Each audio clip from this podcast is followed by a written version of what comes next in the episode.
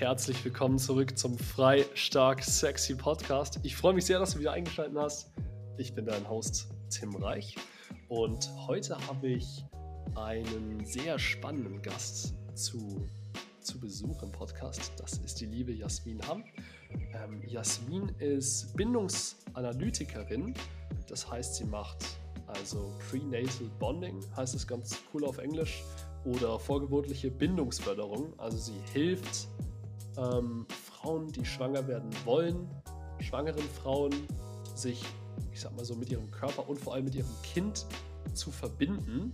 Ähm, und Jasmin war zum Beispiel auch schon Mitglied bei mir in der Betreuung, weil es einfach super wichtig war, ihren Körper darauf vorzubereiten. Und das sind genau die Themen, die wir heute ansprechen. Also inwiefern sollte man sich mit sich selbst und mit seinem Körper beschäftigen, was kann man, ich sag mal, so gesundheitlich für sich tun, warum, was hat auch, ich sag mal, Selbstreflexion und so Persönlichkeitsentwicklung damit zu tun, ich sag mal, eine glücklichere Familie, glücklichere Gesellschaft zu erschaffen. Ähm, also mega viele spannende Themen. Ich hoffe, der Podcast wird dir gut gefallen und ja, ich würde sagen, wir springen gleich rein und ich wünsche dir ganz viel Spaß beim Zuhören.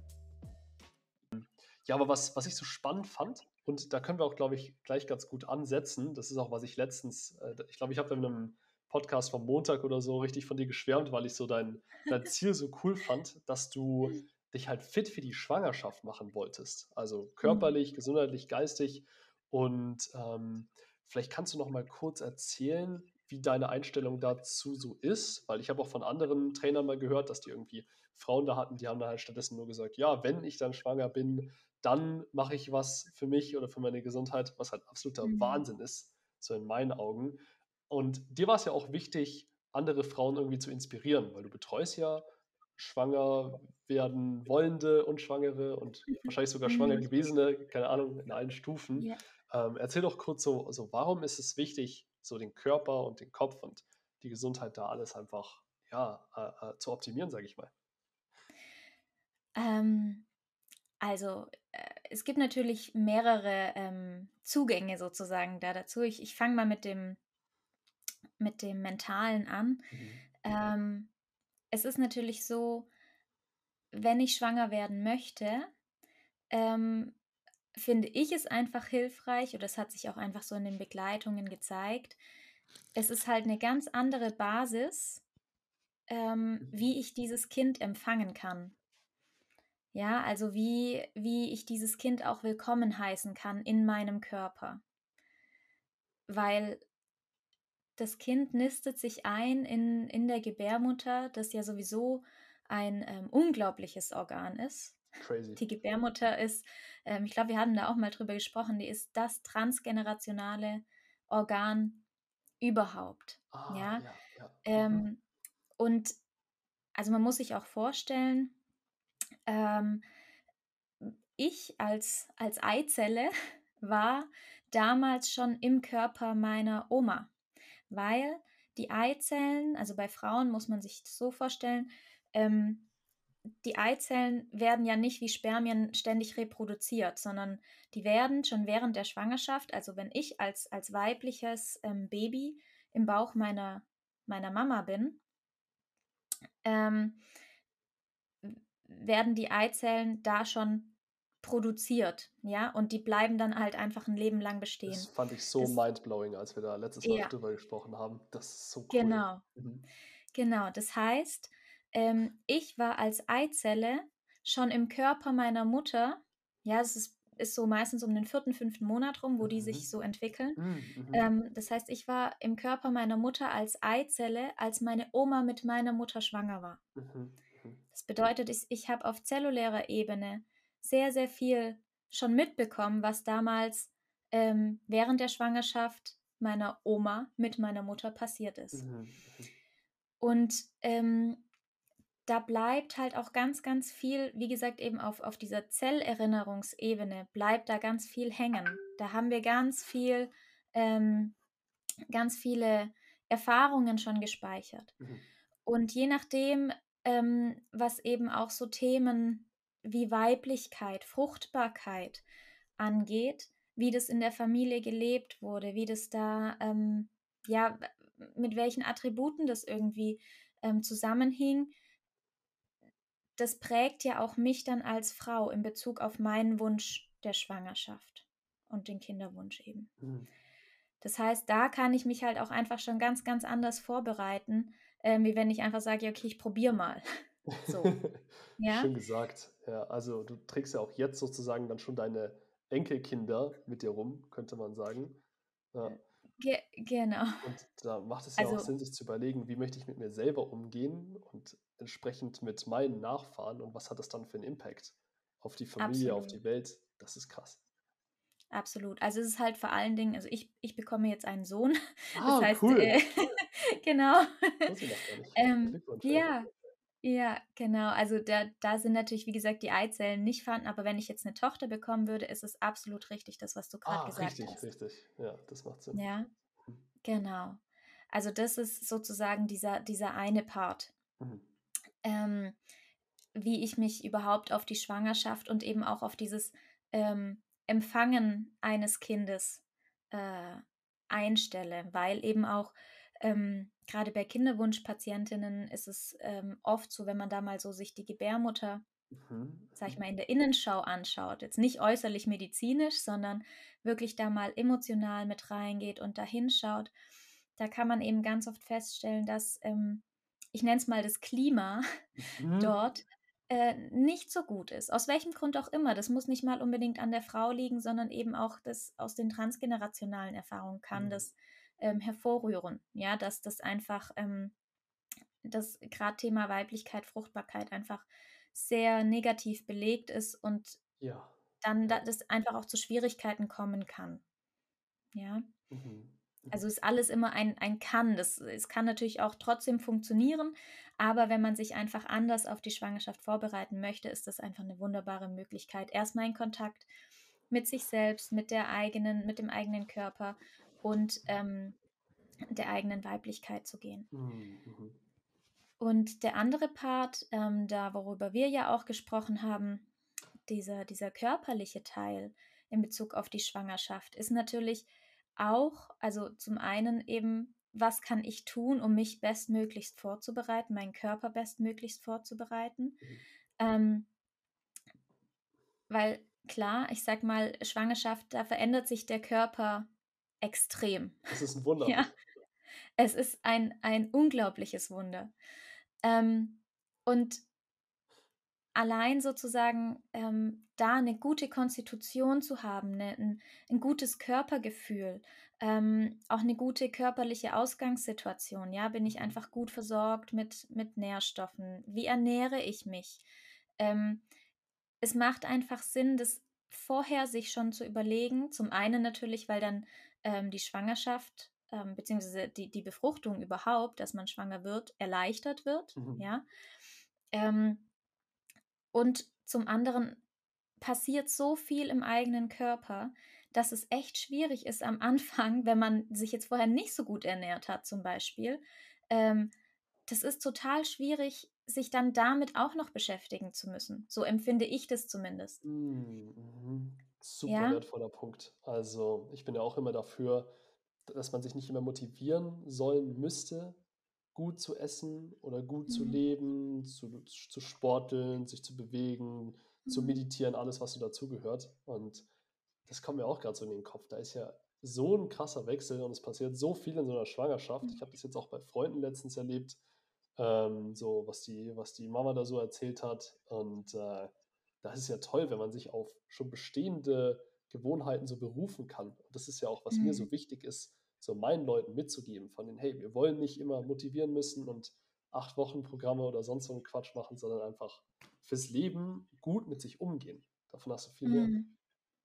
Ja, absolut. Vor allen Dingen, wie gesagt, weil halt, also ich sag mal, gerade das erste Trimester, es gibt Frauen, ähm, die spüren diese Veränderungen nicht mhm. so sehr. Ja, ähm, bei mir war es zum Beispiel so, die, die ersten acht Wochen war wirklich alles top. Ähm, und dann hat bei mir wirklich die Übelkeit angefangen und ich musste auch leider öfter äh, mich übergeben und so. Und dann ist es einfach, also da, da ist sowieso, da, da an solchen Tagen, es waren zum Glück nur Tage, Mhm. ähm, tageweise, aber da überlebt man eher so, ja. Mhm. Aber also ich hatte einfach auch das Gefühl, und das ist auch das, was ich so von anderen Frauen, die ähnlich, ähnliche Erfahrungen da gemacht haben, ähm, erfahren habe, dass es einfach total schwierig ist in dieser Umstellungsphase, so wie du es gesagt hast, da dann noch auch noch neue Gewohnheiten sich anzueignen. Weil, Ja. ja, weil der, weil der Körper ja sowieso, das ist total Umbruch, es ist ähm, Umstellung auf eine komplett ähm, andere Lebenssituation. Mhm. Von heute auf morgen verändert sich alles. Ja. Und ähm, äh, da dann sozusagen sich mit, mit äh, gesunder Ernährung dann zu beschäftigen, Wer geht hätte auch, Zeit für aber sowas, ja? ja, äh, geht dann irgendwann ab einem bestimmten Zeitpunkt vielleicht wieder, aber es macht einfach Sinn, wenn man vorher sich schon damit auseinandergesetzt hat. Ja. Und ähm, was ich auch richtig cool fand neulich, wo ich auch wirklich an dich denken musste, Mhm. ähm, ich habe dieses äh, Artgerecht Buch. Es gibt so ein Buch, ähm, Ah, Artgerecht heißt das, was eben so. Wie bitte? Also das Menschenartgericht Ja, drin? Oh ja, genau, wichtig. genau, für Säuglinge. Also gerade im, in Bezug auf, auf Neugeborene und was man eben Mm, braucht und was man eigentlich auch nicht braucht und so.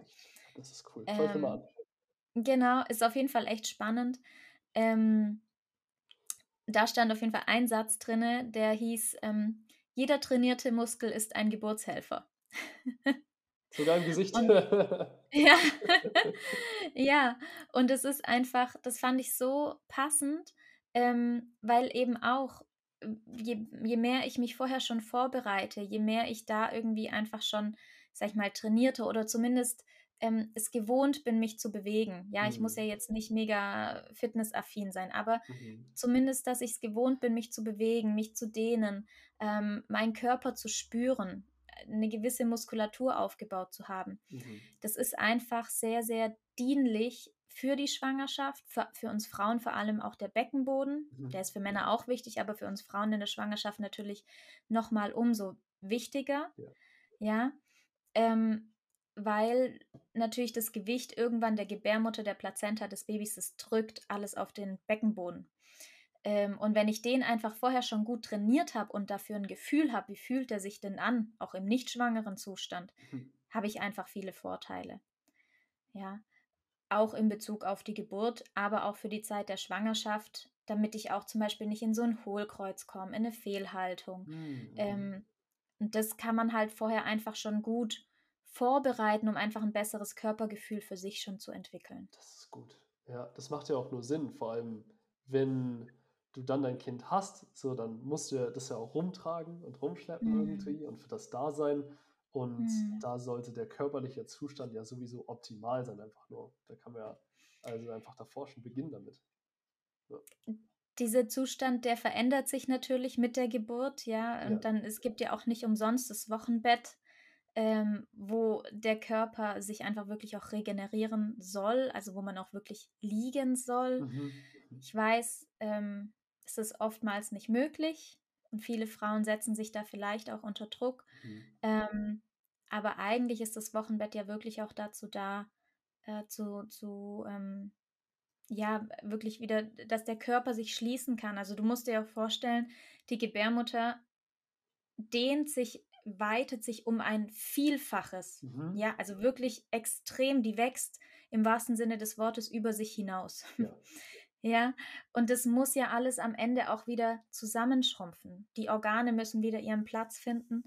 Ähm, und klar, so wie du gesagt hast, da ist es schon sinnvoll, ähm, wenn der Körper einfach vorher schon im guten Zustand war. Mhm. Und auch da wieder, wenn ich mir einfach nicht komplett sozusagen dieses Wissen um körperliche Gesundheit, um Beckenbodenfitness, um Ernährung mir nicht in dieser Zeit aneignen muss, Ja. sondern dann ein Stück weit eben darauf zurückgreifen kann. Das ist super wertvoll. Ja, 100 Prozent. Also ich glaube, das, Mhm. das hat den Punkt schon, das hat schon gut auf den Punkt gebracht. Ähm, Ja. Dazu kommt ja noch alles, was du dann machst, also in deiner Arbeit. Aber was auch so ein bisschen an meine Arbeit angrenzt. Ich erzähle ja auch immer von, hey, dass wir uns mit unserem Körper verbinden sollen. Mhm. Auch auf das hören sollen, was unser Körper uns sagt. Also da gibt es ja auch viele Leute, zum Beispiel, ich beschäftige mich gerade viel mit Tinnitus. Vielleicht kennst du Leute, die mit Mhm. Tinnitus mhm. lange zu kämpfen hatten. Ich war auch einer davon und das ist ja auch nur so eine innere Stimme irgendwie, irgendwas, was uns was sagen möchte. In vielen Fällen, ne? also wenn es stressbedingt mhm. ist.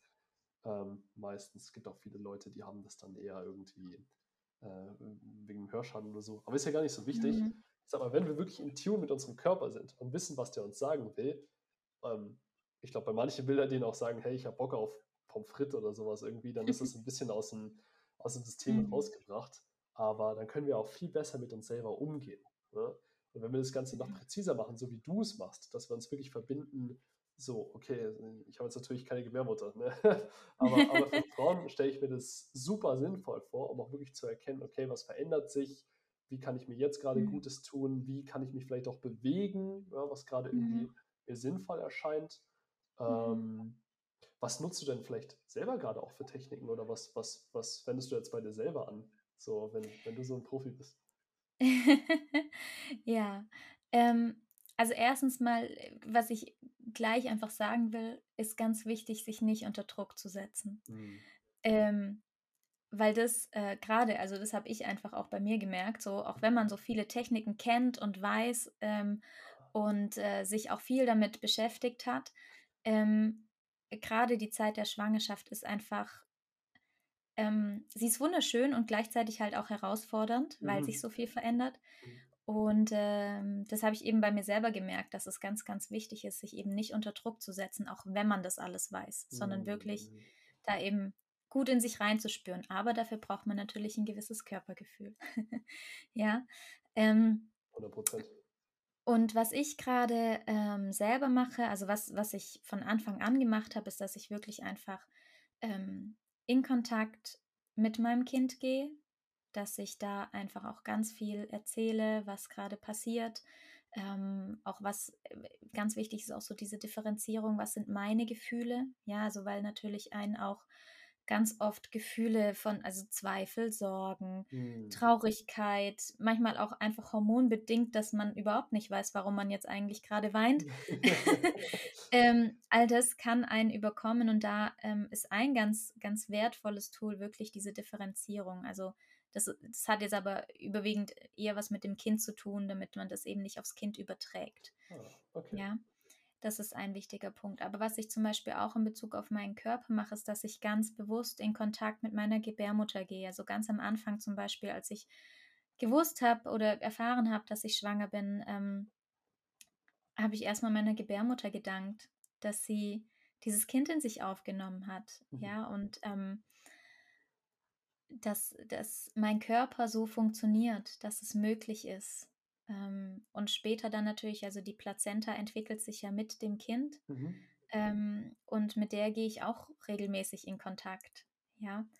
Ähm, und äh, bedanke mich da auch einfach dafür und spüre da rein, ähm, was braucht es vielleicht, äh, dass, dass sie mein Kind gut versorgen kann. Und also das merke ich sowohl bei mir als auch bei den Frauen, die ich begleite, wenn man da wirklich in Kontakt geht, auch mit den eigenen Organen, mhm. mhm. ist es ganz oft echt spannend, ähm, was da für Impulse einfach aus einem herauskommen. Also bei mir war zum Beispiel ähm, gerade am Anfang so, okay, ich muss mehr trinken. Ich muss echt mehr trinken.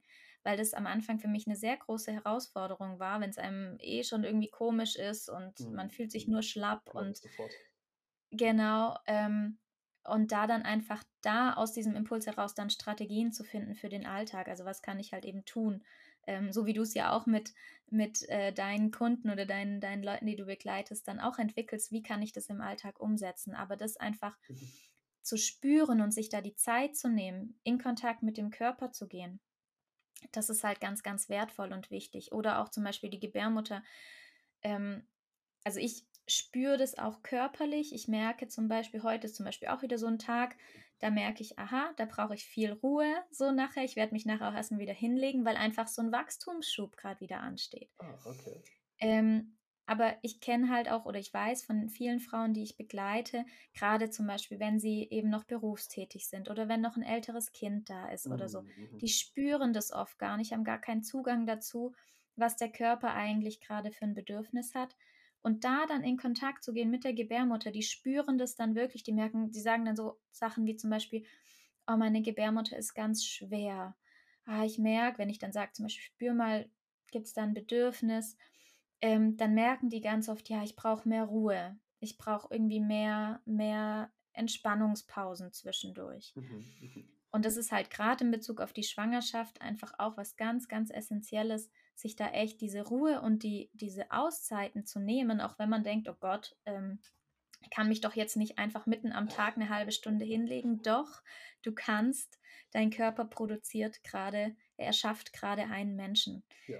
Ähm, Crazy. Und wenn man sich das halt einfach immer wieder so vor Augen hält, gerade in unserer Leistungsgesellschaft, mhm. mhm. ähm, ist das einfach was ganz, ganz Wertvolles. Und da braucht es aber, wie gesagt, eben diesen, diesen Kontakt und immer wieder hinspüren, immer wieder nachspüren. Das verändert sich ja auch, mhm. ja. Mhm. Ähm, es gibt auch Phasen, da brauchst du diese, diese Auszeiten vielleicht nicht so, weil gerade so im zweiten Trimester, da hat man eher Power.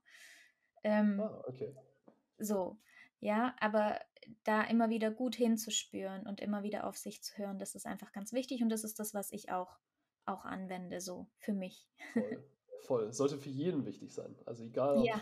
Mann oder Frau, schwanger oder nicht schwanger, mhm. also unglaublich wertvoll, einfach mal zu schauen, hey, wie geht es mir gerade ähm, mental, emotional, körperlich, gesundheitlich, äh, die Zeichen auch lesen zu können und mhm. auch nach ihnen zu handeln und nicht in dieses, ja, wie es gesagt, zur Leistungsgesellschaft, in diesen Druck irgendwie zu gehen und zu sagen, ja, ich muss jetzt, ich muss jetzt performen, ich muss jetzt was machen oder ja. so. Nee, manchmal musst du einfach nichts machen und das ist das Beste, was du für dich und vielleicht sogar für die Menschen um dich herum tun kannst.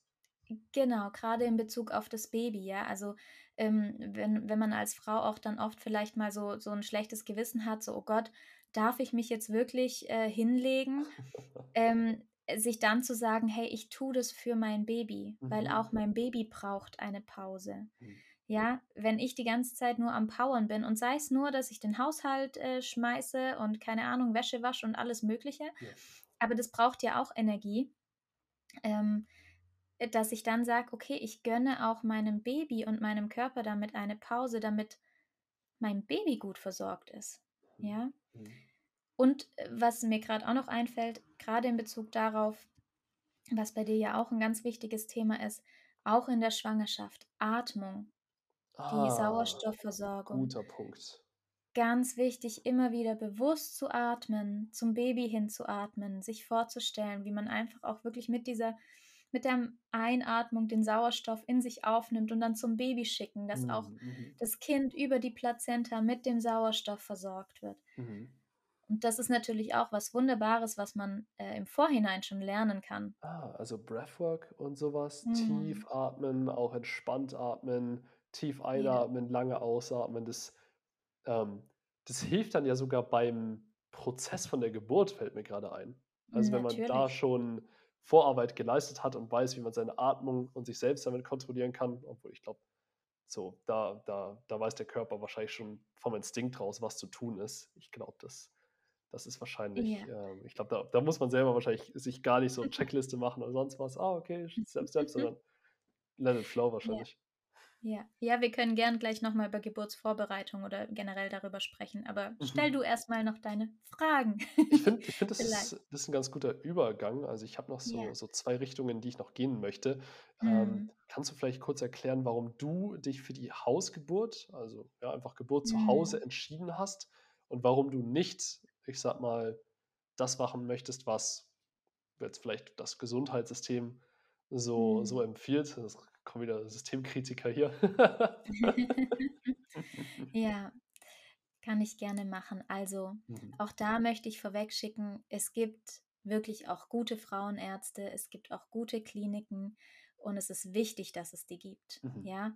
Ähm, ich habe mich für eine Hausgeburt entschieden. Also ich plane eine. Ich weiß hier selber auch noch nicht, wie meine Geburt letztendlich dann oder unsere Geburt letztendlich verläuft. Ja. Aber geplant ist eine Hausgeburt, ähm, weil ich selber im Krankenhaus gearbeitet habe und ich weiß, wie das System Krankenhaus funktioniert. Ähm, und ich wünsche mir einfach eine Geburt, die ich in Ruhe haben kann, erleben kann ähm, für mich sind äh, auch so Sachen wichtig, zum Beispiel, dass ich äh, das Licht so einstellen kann, wie ich das möchte, dass ich meine Musik hören kann, dass ich zum Beispiel auch keinen Ortswechsel mehr haben muss, mhm. ähm, wenn ich merke, dass die Wehen beginnen. Ja, das macht Sinn. Ähm, genau. Wie stressig, dann irgendwie rumfahren zu müssen oder so. Mhm. Ja, äh, dazu muss man vielleicht, also kurz als, als kleiner Exkurs wissen, ja. ähm, die Wehen werden ja unter anderem eben auch durch Oxytocin ausgelöst. Ja, also mhm. das Baby, äh, im Idealfall sendet das Baby sozusagen das Signal, so, ich bin jetzt bereit. Also das heißt, das Baby leitet die Geburt ein. Ah, das entscheidet. Ja? Spannend. Genau, also wenn es gelassen wird, wenn keine Interventionen etc. Ja. Ähm, gemacht werden im Idealfall. Ähm, dann ähm, entscheidet das Baby und gibt das Signal hormonell und dann werden die Wehen ausgelöst. Oxytocin ist aber ein sehr schüchternes Hormon. Das bedeutet, ähm, ganz, ganz oft passiert es, dass Frauen Wehen haben und zwar regelmäßig. Mhm. Ja, also es ist schon wirklich ähm, äh, häufige Wehen und dann fahren sie ins Krankenhaus und dann wird so viel aber in unserem Neokortex angeregt, also in, in, in dem neuen Teil unseres Gehirns, ähm, der eigentlich bei der Geburt total zurückgefahren werden sollte. Das, das ist ja. wurscht, es geht alles übers, über die Basics. Äh, genau, genau. Aber durch so Sachen wie, ähm, wo ist meine Kliniktasche? Habe ich alles? Ähm, äh, ich werde Dinge bei der Anmeldung gefragt. Wo ist meine Versichertenkarte? Ist es grelles Licht? Das regt alles den Neokortex an. Mhm. Und das mhm. Oxytocin sagt, keine sichere Umgebung, ich ziehe mich mal zurück. Die ah, Wehen hören ah, auf. Das macht Sinn. Ja. Mhm, mhm. Genau. Also es ist ganz, ganz oft, dass dann die Frauen wirklich äh, sagen müssen, aber ich hatte doch gerade wirklich Wehen. so bitte, die Geburt ist schon im Gange. So, also das sozusagen als kleinen Exkurs, wie, wie das funktioniert. Ah ja, das Und macht Sinn. Das, mhm. Genau, deshalb wünsche ich mir einfach, dass ich eben keinen Ortswechsel brauche. Und das ist bei einer Hausgeburt natürlich toll, weil dann kann mein Mann ähm, die Hebamme anrufen, die kommt dann und ich kann bei mir sein in, in meiner Kraft sozusagen. Ja. Okay. Genau. Ähm, und ja, weil es einfach auch so ist, wenn du als Frau ins Krankenhaus kommst, ähm, als Gebärende, bekommst du in der Regel erstmal prophylaktisch einen Zugang gelegt, ja, damit man einfach im Falle des Falles schnell mhm. irgendwie einen Tropf anhängen kann oder sonst irgendwas, okay. ja.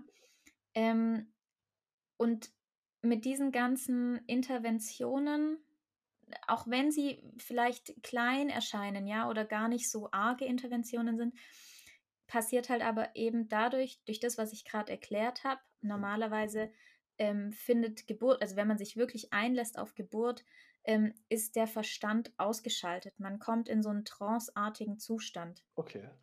Ähm, und das ist aber nicht möglich, wenn durch viele äußere Dinge äh, immer wieder der Verstand eben angesprochen wird und ähm, gefragt wird. Ja. Mhm, mhm, ähm, und dadurch kommt die Geburt dann unter Umständen auch zum Stillstand oder es kommt Verzögerungen oder sowas, Komplikationen. Und das zieht halt oft eine Interventionskaskade mit sich, die unter Umständen gar nicht hätte sein müssen. Hm, gar nicht nötig gewesen wäre. Okay. Genau, genau. Und gleichzeitig muss man natürlich dazu sagen, die im Krankenhaus, die arbeiten natürlich auch nach bestem Wissen und Gewissen, ja, nach ihrem Wertekodex und nach ihren ähm, Erfahrungen. Äh, aber es sind halt einfach ein paar strukturelle Dinge, ähm, die da auch noch einen Einfluss drauf haben. Ja, also es kommt halt auch immer ein bisschen drauf an, ist ein Kreissaal frei? Ja, ähm, ah. wie viel Personal ist gerade da? Wie, wie viele Geburten muss eine Hebamme betreuen? Das sind alles so Systemfragen, die halt Einfluss auf die Geburt haben mhm. können. Mhm. Ja, also zum Beispiel, dass man sagt, ähm, ja, okay, Geburt geht gleich los, aber Kreissaal ist einfach nichts frei, wir haben kein Personal, wir geben wen Hämmer. Ja, oh, muss, noch, okay. muss man noch warten. Also zum Beispiel, ja, das muss ja. nicht sein, aber es ist halt je nachdem, wie die Situation im Kreissaal ist und die, die, die personelle Lage. Das ja. kommt halt alles so ein bisschen dazu. Verstehe. Und dann gibt es halt auch noch ein paar Standards äh, im Krankenhaus, zum Beispiel, dass ähm, die Plazenta, die wird ja nach dem Kind geboren und die Geburt ist eigentlich erst dann vollständig, wenn die Plazenta geboren ist. Mhm. Ähm, und wenn die Plazenta aber nicht innerhalb von, ich sag mal, fünf bis zehn Minuten von alleine geboren wird, wird halt auch oft interveniert im Sinne von, dass ähm, Oxytocin, künstliches Oxytocin gegeben wird, damit sich die Gebärmutter wieder zusammenzieht, ähm, damit die, äh, also dass wieder Kontraktionen entstehen, sodass die ähm, Pla äh, Plazenta geboren wird. Mhm. In einem normalen Geburtsverlauf kann das aber halt auch mal ein, zwei Stunden dauern. Ja, also es muss nicht sein, aber da gibt es halt einfach im Krankenhaus Richtlinien, mhm. wonach die sich auch richten müssen und da daran halten müssen. Ja. Ähm, und das muss man einfach wissen vorher. Also es, ich sage auch immer, es ist auch nichts Schlechtes daran, in, in ein Krankenhaus zu gehen, ja, ähm, für eine mhm. Geburt. Okay. Ähm, die Frauen, die ich begleite, sage ich immer, spür du für dich, informier dich vorher, ja, was, was sind die Unterschiede von den Geburtsmöglichkeiten, ähm, also von den Geburtsorten. Mhm. Und dann spür du für dich hinein, wo fühlst du dich sicher weil es kommt natürlich auch immer auf die Bedingungen zu Hause an. Es gibt Frauen, die wohnen in einer Mietswohnung, in einem Mehrfamilienhaus. Mhm. Ähm, hm. die könnten sich da überhaupt nicht fallen lassen, ja. äh, sich diesem Prozess hinzugeben, weil sie vielleicht ständig denken würde, oh Gott, was denken die Nachbarn? Oder, was ja, denken also, die Nachbarn? Das, ja, es das, ist so. Die, die äh, Frage stelle ich mir auch immer. genau. Also so, und dann ist das Krankenhaus oder vielleicht ein Geburtshaus, je nachdem, wo sich die Frau eben sicher fühlt, äh, ein, ein, viel besserer Ort, mhm, ja, mhm. für die Frau zum Gebären. Ja. Und ähm, deswegen gibt es ja auch kein, kein richtig oder falsch, sondern es muss für die Frau gut sein. Mhm. Das Problem, das ich halt sehe, ist, dass ganz oft viele Frauen, die sind nicht vorbereitet, die ja. wissen nicht um die Dinge, wie sie im Krankenhaus zum Beispiel passieren und sind dann danach irgendwie enttäuscht, weil sie sagen, oh, das war total fremdbestimmt. Oh, ja, ich verstehe. Ja? deswegen ist auch da die, die Geburtsvorbereitung einfach ganz, ganz wichtig und nicht nur die körperliche, sondern wirklich, wo fühle ich mich sicher, wo kann ich mich fallen lassen, mhm. wie sind die Bedingungen an den verschiedenen Geburtsorten, wer ist da anwesend, was wird da gemacht ähm, und wie passt es zu mir. Ja, 100 Prozent. Deswegen ist es ja auch so wichtig, sich Leute wie zum Beispiel dich dazu zu holen, die vielleicht bei der Entscheidung helfen können und natürlich bei der Vorbereitung mhm. dann auch helfen können. Ja. Sehe ich zumindest genau. so. Also ich würde mir denken, hey, wäre wär meine Freundin oder Frau jetzt schwanger, würde ich mir auch mhm. schauen, okay, wer sind die besten Leute? Wie kann ich hier einen coolen mhm. so Support Circle irgendwie ausbauen, wo sie, genau. ich sag genau. mal, jetzt nicht irgendwie gestresst wird und keine Horrorgeschichten oder sonst was erzählt bekommt, sondern einfach nur ja. Hilfe bekommt um, und gut durch den Prozess geführt wird, so wie sie es richtig anfühlt. Ohne Stress, ohne ja. Druck, ohne, ja, das muss jetzt innerhalb von den nächsten fünf Minuten passieren und so weiter und so fort. Mhm. Ähm, Finde ich aber schön, dass du auch sagst, okay, es gibt kein richtig oder falsch, Mhm. Weil, okay, ich bin auch sehr voreingenommen, was Gesundheitssysteme und so angeht. Ich habe halt gesagt, so, ah, okay, Jasmin macht das Hausgebot, muss doch irgendwie besser sein. Ja, ja wie gesagt, es, es kommt auf die Frau drauf an. Mhm. Ähm, wenn es eine normale, gesunde Schwangerschaft ist, ohne Komplikationen und sich die Frau zu Hause sicher fühlt und die Voraussetzung natürlich auch noch, also es sei denn, man plant eine Alleingeburt, die, die Version gibt es ja auch noch. Ähm, also ganz ohne Hilfe, nur mit dem Partner vielleicht, also mhm. ohne medizinische Hilfe im Sinne von einer Hebamme. Mhm. Das gibt es auch noch. Ähm, aber ich sag mal, die, die Voraussetzung für, für mich war zum Beispiel jetzt auch, okay, ich, ich möchte eine Hausgeburtshebamme haben. Vor allem jetzt bei der ersten Geburt. Ja. Ähm, einfach so für mich als, als Sicherheit ähm, und für meinen Mann als Sicherheit. Ja, so, Genau. Ähm, weil das äh, ist ja auch oft ein Problem, dass einfach eine Hausgeburtshebamme fehlt. Mhm. Ja, oder keine Kapazitäten, weil der Wunsch nach Hausgeburten wird tendenziell größer. Es gibt auch wirklich super Studien und Auswertungen, dass ähm, Hausgeburten ähm, mindestens so sicher sind wie äh, die Geburten in den Kliniken. Ah, ist das richtig? Okay, das ist ja, cool. Genau, genau. Mhm. Also da sind die wirklich schon, schon lange dabei, die, ähm, ah, ich glaube, also auf jeden Fall Hebammengesellschaft oder sowas, dieser Dachverband. Okay. Ähm, die führen da wirklich auch ähm, Qualitätsstudien und so dazu durch. Ähm, die Kaiserschnittrate ist deutlich niedriger bei Hausgeburten. Also, weil eine Hausgeburt kann ja auch zu Hause begonnen werden und endet dann eben doch im Krankenhaus, aus ja. welchem Grund auch immer. Es gibt da verschiedene ähm, äh, Indikationen, warum dann verlegt wird. Mhm. Deswegen finde ich es auch da ganz wichtig zu sagen, wenn man eine Hausgeburt plant, immer sozusagen diesen Spalt offen zu lassen, gerade wenn man so ein bisschen ähm, Systemkritiker ist. Ja. ähm, also das war für mich eben auch ganz wichtig, was auch ein Prozess war, aber trotzdem diesen Spalt offen zu lassen, die Möglichkeit, dass falls irgendwas sein sollte, dass ich dann auch trotzdem Vertrauen habe und da offen sozusagen ähm, offenen Herzens dann reingehe, falls ich ins Krankenhaus verlegt werden muss. Ja, okay.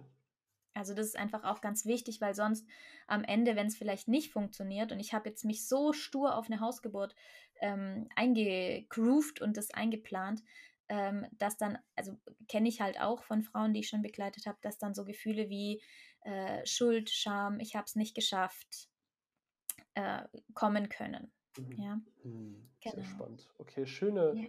schöne Position auch, so zwischendrin. Mhm. Ich sehe ich sehe, da bin ich ein bisschen Extremist, alles klar. ja.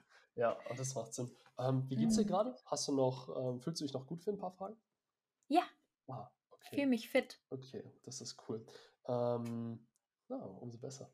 Ja, was ich noch ganz spannend fand, also da haben wir auch oft drüber gesprochen, als du bei mir im Training warst, dass es irgendwie also super wichtig ist, auch dass also haben wir auch gerade eben schon gehabt, so dass man auf seinen Körper hört und dass mhm. die Frau auch, egal ob es jetzt um irgendwie Sport oder sonst was geht, sicher auch ein Riesenthema bei, wenn irgendwie Frauen jetzt Karriere machen oder so, ähm, dass der Zyklus irgendwie sowas ist, auf das nicht gehört wird oder was irgendwie mhm. unterdrückt wird oder unterdrückt werden soll in der Gesellschaft, weil das nicht reinpasst. Ähm, mhm. Wie ist da deine Erfahrung, vielleicht auch mit den Frauen, mit denen du zusammenarbeitest? Ja, ähm, also ich habe mir angewöhnt, äh, seit einiger Zeit die Frauen, die ich begleite, ähm, auch zu fragen in der Anamnese, wie ihr Zyklus vor der Schwangerschaft war, mhm. ähm, wie die erste Periode war und wer sie da so vielleicht aufgeklärt hat und wie die Gefühle dazu waren. Mhm. Ähm, Weil es natürlich auch viel, viel mit dem Thema Weiblichkeit zu tun hat. Ja. Und ähm, die Erfahrung da ist schon wirklich spannend. Also sowohl meine eigene als auch von ganz vielen Frauen, die sagen, ja, hm, eher sehr schambehaftet. Mhm. Und es mhm. wurde nicht sehr viel drüber gesprochen. Okay.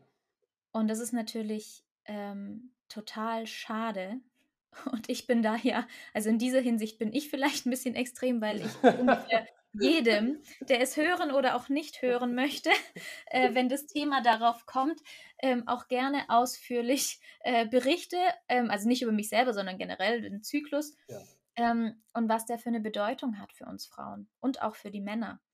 Ähm, weil das natürlich, ähm, ich sag mal, das, das zieht Kreise, äh, da könnten wir hier jetzt sehr gesellschaftskritisch ähm, werden. Freistaat, ja. sexy. Tim, Tim Freunde und Extremisten ausgezeichnet.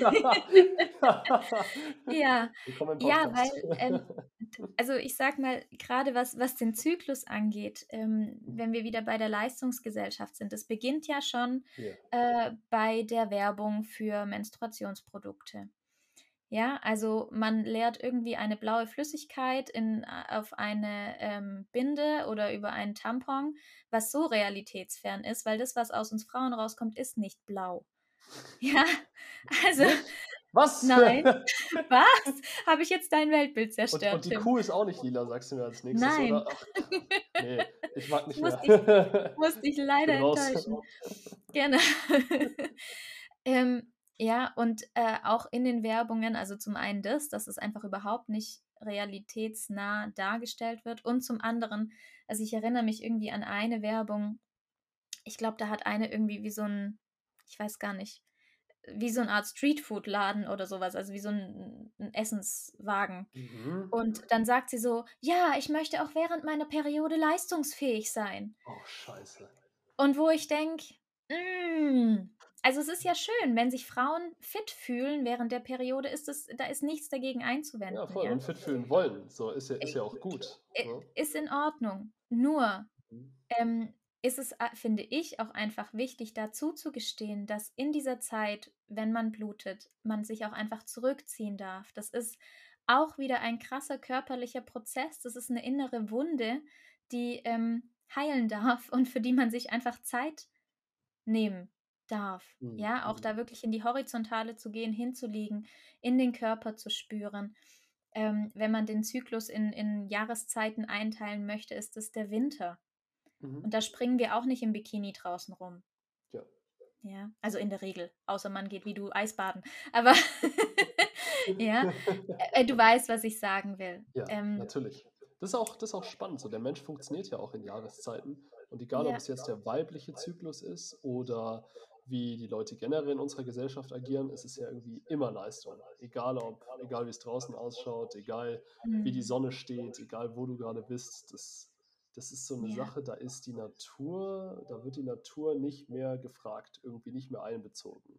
Und mhm. Winter, also egal ob Zyklus für Frau oder ähm, alle anderen Leute jetzt im Winter, so, so ist ja eine Zeit zum Zurückziehen. Ja, und ja ich sag mal, keine Ahnung, sich mit sich selbst beschäftigen und nicht rausgehen und hier Rekorde brechen und Leistung bringen oder so. Mhm. Denke ich zumindest so. Ne? Vielleicht gibt es andere Leute, die haben ganz andere Idee davon, ist ja auch okay. Aber ich, genau. ich denke so, hey, wir sollen ja mit der Natur zusammenleben mhm. und vielleicht auch im, hm, wie könnte man sagen, wie die Natur das so vorlebt und wie unsere Körper es uns vielleicht auch zeigen. Und äh, klar, mit, mit so wie die Gesellschaft sich halt jetzt entwickelt hat, mit Städten und alles ist irgendwie schön warm gehalten und äh, keine mhm. Ahnung, Natur, Natur ist auch schon irgendwie was, was eigentlich so weggedrückt wird, ja, wie die Natur in ja. uns. Ne? Wenn es jetzt irgendwie genau. der weibliche Zyklus oder, oder sonst irgendwas ist, alles, alles ist unterdrückt, nichts darf mhm. mehr irgendwie an mhm. die Oberfläche kommen oder sowas. Über Zyklus darf auch nicht mal geredet werden. Ähm, ja. ja, also das ist, das, das ist ziemlich crazy. Äh, genau. Ja. Ja, absolut. Und ähm, ich sag mal, es zieht halt auch insofern, wenn wir uns jetzt nochmal auf, auf Thema Schwangerschaft und Geburt, äh, wenn wir da nochmal so ein bisschen dann ähm, mhm. uns hinwenden. Ähm, zum einen ist es eben dieser Leistungsgedanke, ja, dass wir Frauen meinen, wir müssen immer leistungsfähig sein. Das heißt auch in mhm. der Schwangerschaft und auch nach der Geburt und ja. Ähm, am besten gleich wieder ein äh, sexy Körper und äh, das Kind nicht abgeben, aber trotzdem arbeiten gehen. Also weißt du, so diese ganzen ähm, mhm. äh, ja, gesellschaftlichen Einflüsse, die dann von außen kommen, wie man dann als Mutter zu sein hat. Ähm, das fängt ja eben da schon an, wie wir generell mit dem, mit dem Thema Zyklus und Weiblichkeit umgehen. Mhm. Und was ich eben auch äh, total fatal finde, ist, dass ähm, dadurch, dass das äh, gerade die Periode, das Bluten, so schambehaftet ist und auch oft mit Ekel, ja, also das wirklich, also ich kenne viele Frauen, die sich vor sich selber ekeln, aha, aha. Ähm, die zum Beispiel deshalb auch äh, keine Menstruationstassen benutzen oder äh, Menstruationsunterwäsche, mhm. weil sie sagen, oh nee, oh, das ist ja eklig, oh, dann, dann sehe ich mein Blut und dann muss ich mich da anfassen und uh, so, ja, ähm, ja, also dieses, dieser Bezug zum Körper und zu den Körperflüssigkeiten und gerade Blut ist, ich finde es eigentlich was total Faszinierendes, wenn man sich es mal genau anguckt. Mhm. Ähm, aber da äh, einfach so viel Scham und so viel Ekel äh, irgendwie besteht und das sich dann natürlich halt auch ähm, auf die Geburt zum Beispiel ja, äh, übertragen kann. Mhm. Weil dann natürlich auch Blut im Spiel ist. Ja, klar. Ja. 100 Prozent. Das ist echt spannend. Ja. Ähm, mhm. Was kam mir gerade in den Sinn? Okay, ich habe es ich gerade vergessen. Keine Ahnung, vielleicht fällt es mir später wieder ein.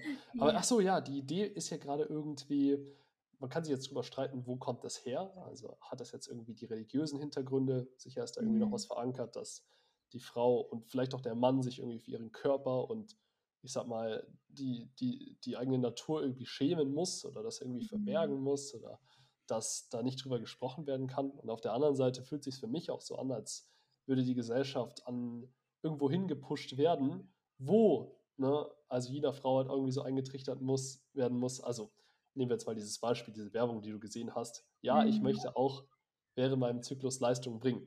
Also mhm. geht ja schon mit der Prämisse einher, die Frau muss Leistung erbringen. So, mhm. es geht nicht anders. Also ich habe das Gefühl, ja. alles wird irgendwie zu so einem Einheitsbrei irgendwie, mhm. irgendwie zusammengedrückt und weder mhm. wirklich Männlichkeit noch Weiblichkeit darf irgendwie ganz ausgelebt werden. Es gibt kein richtig und mhm. falsch mehr. Überall wird irgendwie äh, Transgender und 62 Gender und irgendwelche neuen Sachen mhm. irgendwie dazu erfunden.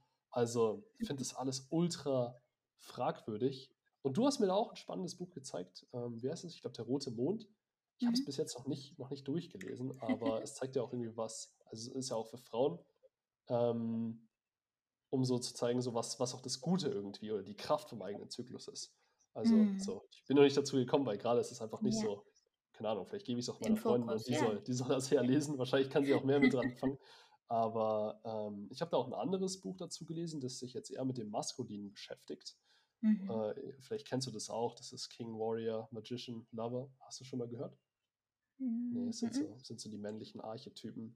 Und mhm. ich weiß gar nicht, wann es beschrieben, also geschrieben wurde, ist schon ein bisschen länger her. Aber es geht halt auch damit, dass in der heutigen Gesellschaft äh, wird ja auch irgendwie oft von toxischer Maskulinität gesprochen oder mhm. irgendwie das Testosteron oder so, also das Hormon irgendwie was Schlechtes oder sowas ist.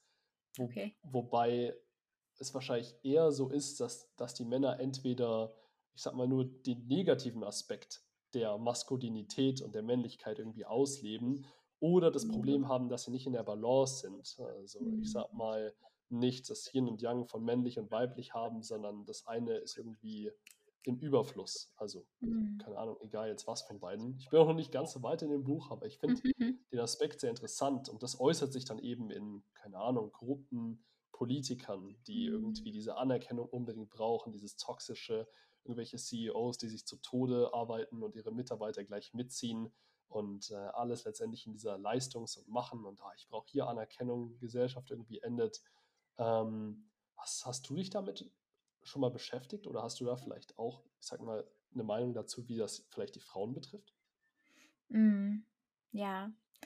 Ähm, also ich habe da, es sind auch wieder so mehrere Aspekte, sage ich mal. Mhm. Ähm, also ich habe mich natürlich viel mit Weiblichkeit und auch ein Stück weit mit Männlichkeit beschäftigt. Mhm. Ähm, und was, was ich so beobachte, ist, dass uns ähm, ganz häufig einfach noch wirklich so Vorbilder fehlen. Also wir haben, wir ah. merken, so wie wir es praktizieren, funktioniert es nicht mehr. Das, da, damit fahren wir irgendwie regelmäßig gegen die Wand. Aber so ganz genau wissen, wie wir es denn besser machen, mhm. tun wir auch noch nicht. Mhm. Ja, es fehlen also noch irgendwie ähm, so Vorbilder, an denen wir uns so langhangeln können. Also sowohl für Frauen als auch für Männer. Und ich mhm. glaube vor allen Dingen für Männer. Also ähm, positive Vaterrollen. Ja. Ja, wenn ich es jetzt mal wieder auf Geburt und Schwangerschaft und Elternsein mhm. ähm, beziehe. Weil äh, wir ja ganz häufig, also ich sag mal so, unsere, die Generation unserer Väter war ja noch mehr Leistungsgesellschaft. Es waren häufig abwesende oder auch abweisende Väter. Ah, ich, ähm, glaube, genau so stand es auch in dem Buch. Das beschäftigt sich natürlich viel mit dem Vater und der Figur des Vaters. Genau, mhm. Ähm, das heißt, uns fehlen einfach so, so ähm, Rollenvorbilder, wie, wie ist denn ein guter Vater? Ja. Mhm.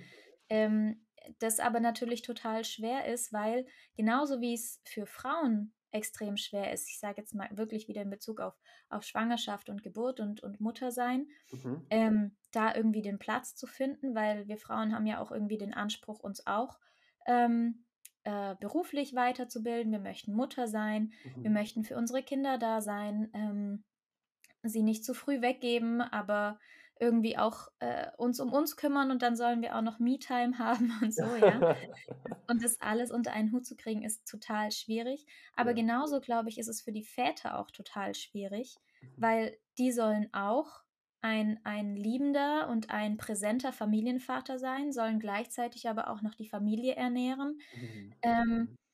und da fehlt es uns eben auch noch so an Struktur in unserer Gesellschaft drumherum. Ja, also es kommen so Sachen wie zum Beispiel, dass Väter auch Elternzeit nehmen können, dass sie dafür auch äh, Geld bekommen. Mhm. Ähm, das ist schön.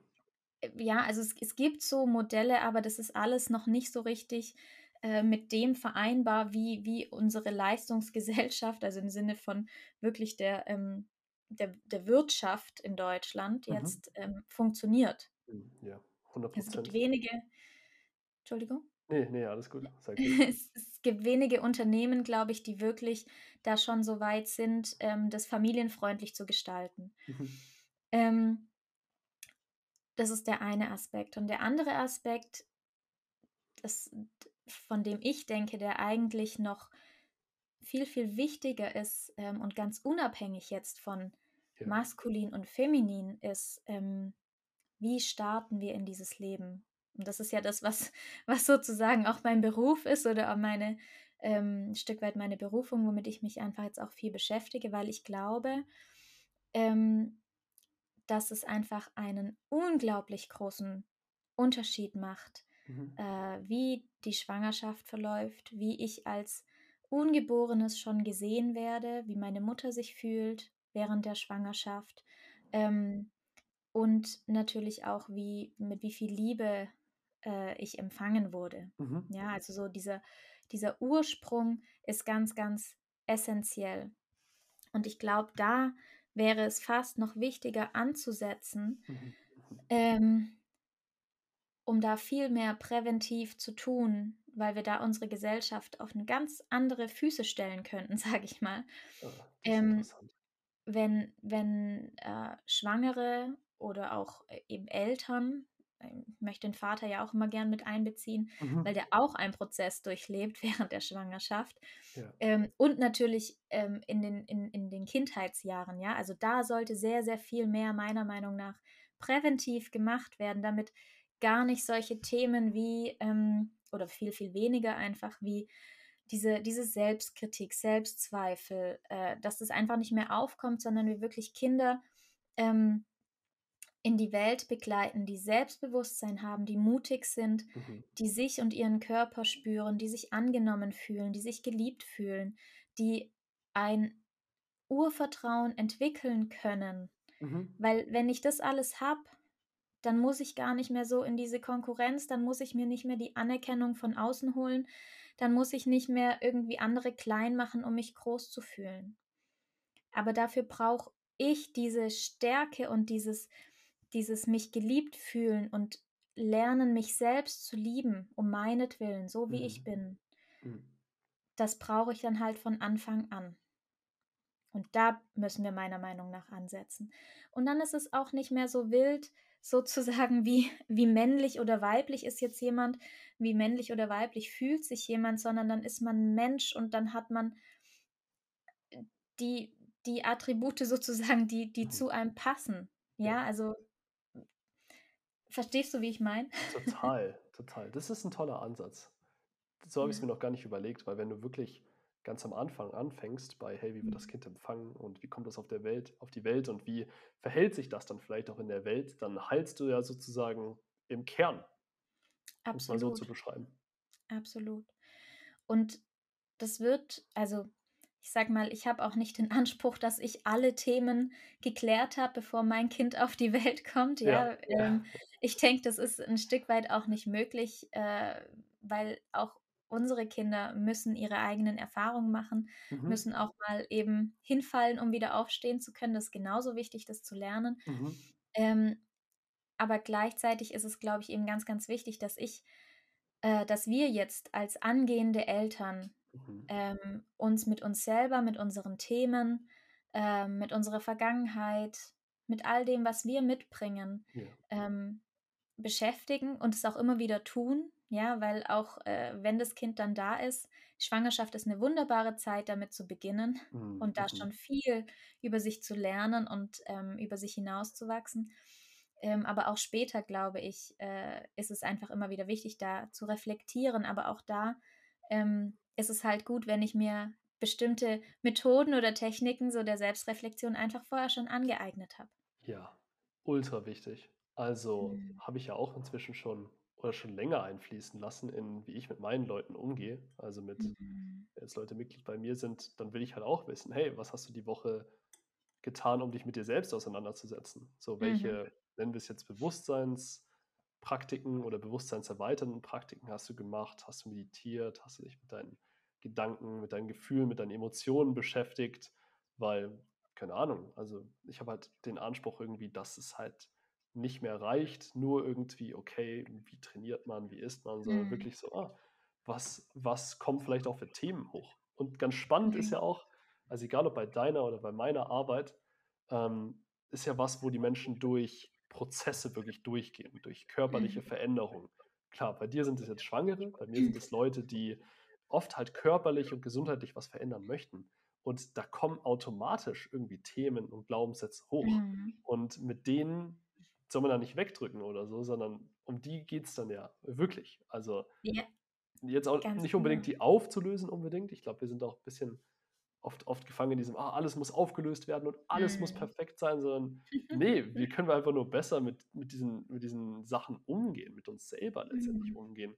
Und also ich, ich stelle mir, stell mir das so vor, dass wenn jeder da einfach ein Stück ähm, besseren Umgang mit sich selbst übt, dann kann auch so das Kollektiv oder die Welt insgesamt einfach heilen.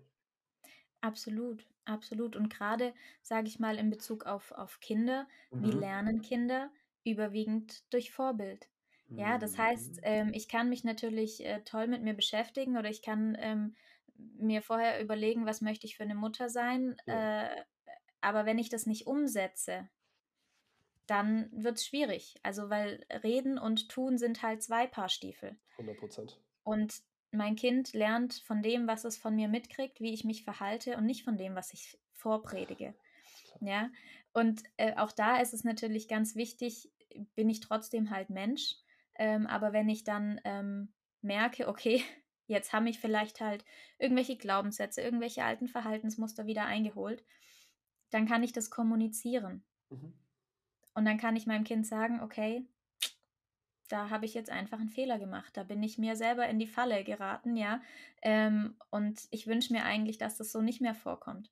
Ja. Aber dafür braucht es halt auch eine gewisse Reflektiertheit und eben das, dieses, das, was du gesagt hast, sich zu kennen. Das ist der erste Schritt, dass ich mich als Mensch, dass ich mich kennenlerne. Mhm, mh. Wie bin ich? Wer ja. bin ich? Was will ich wirklich? Was sind meine Werte?